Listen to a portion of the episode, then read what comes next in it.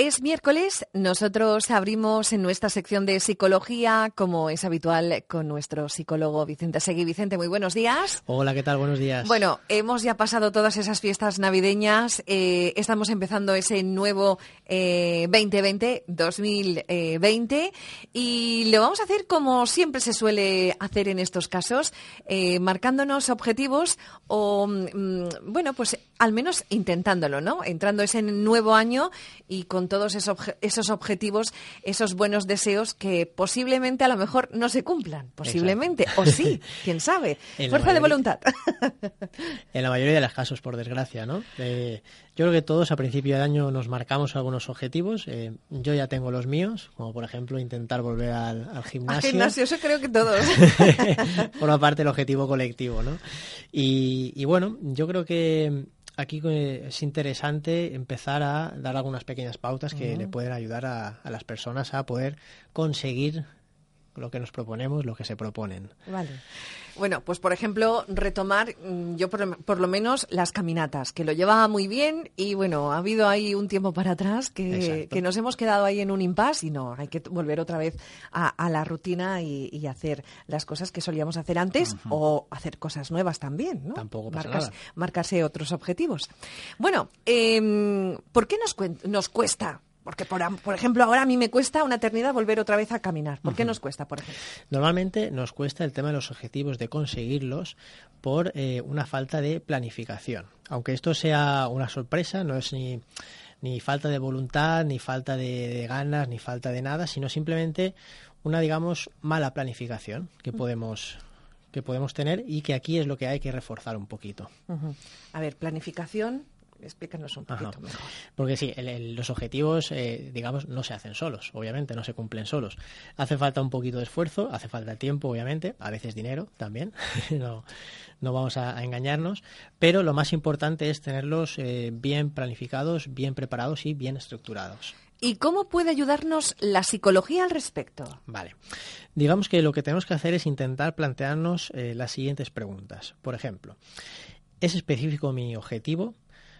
Muchas veces tenemos objetivos que pueden ser, pues quiero ser más fuerte, quiero estar más delgado o más delgada, y a veces no es suficiente con esto, sino que hay que concretar un poquito más, ¿vale?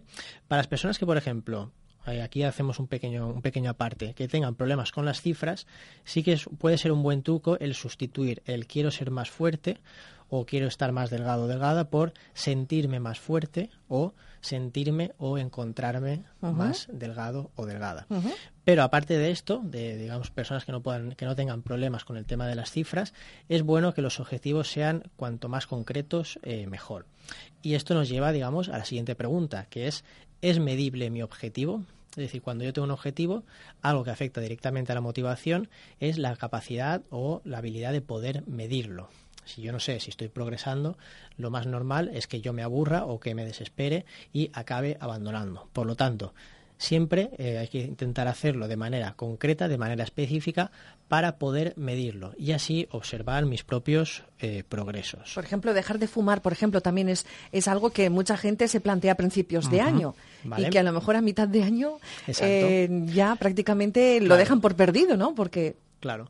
Fíjate aquí, por ejemplo, dejar de fumar en realidad es un objetivo bastante abstracto. ¿Cuándo? ¿Cómo? ¿Vale? Entonces ahí tendría que ser, pues mira, por ejemplo, me invento, ¿no? Eh, estoy fumando 12 cigarrillos al día. Mm. Luego voy a intentar fumar 10 cigarrillos al día. Esto ya sería más concreto y más medible. De manera que a medida que lo voy consiguiendo... Me ¿Eso sería positivo? exacto. Ir poco a poco disminuyendo la cantidad de cigarros que se fuman al día, por ejemplo. De manera progresiva. La progresión es muy importante también. ¿Vale?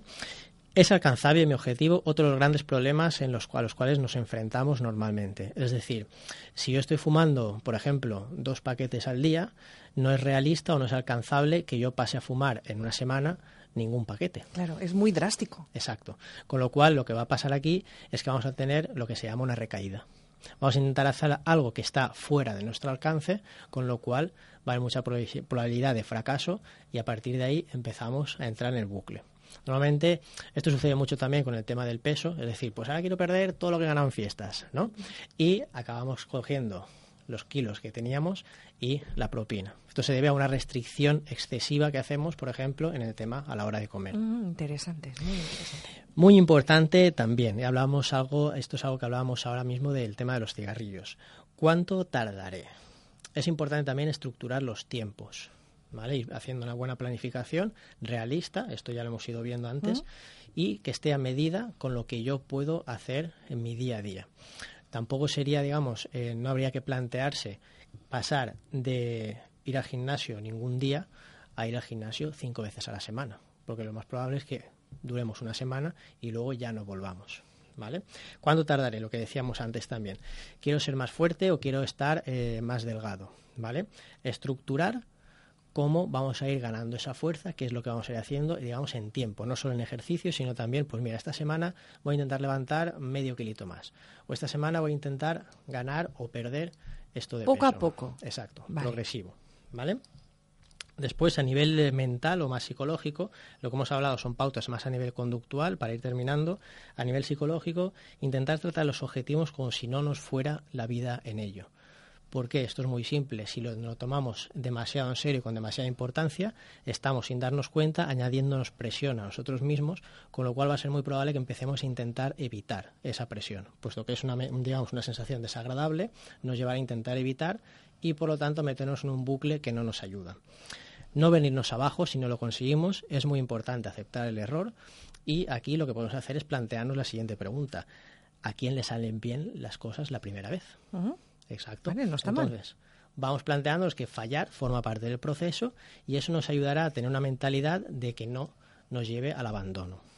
Y para terminar, tener también una mentalidad de ensayo-error. Es decir, no de que las cosas van a ser perfectas el primer día o de que mi rutina del gimnasio o la rutina de dejar de fumar va a ser perfecta, sino que es ir perfeccionándola a medida que va pasando el tiempo y sobre todo a medida que van pasando los errores. Es decir, el error no resta, sino que me ayuda a aprender. Enfocarlo desde ese punto de vista. Bueno, ¿y dónde os podemos encontrar? Podéis encontrarnos a mí y a mi compañero Nico Aros en la calle Marqués de Campo 18, segundo B, teléfono 630-659166 y en redes sociales, Twitter e Instagram y Facebook en arroba Psicología, con V y con S. Muy bien, pues hasta el miércoles que viene. Hasta el miércoles que viene.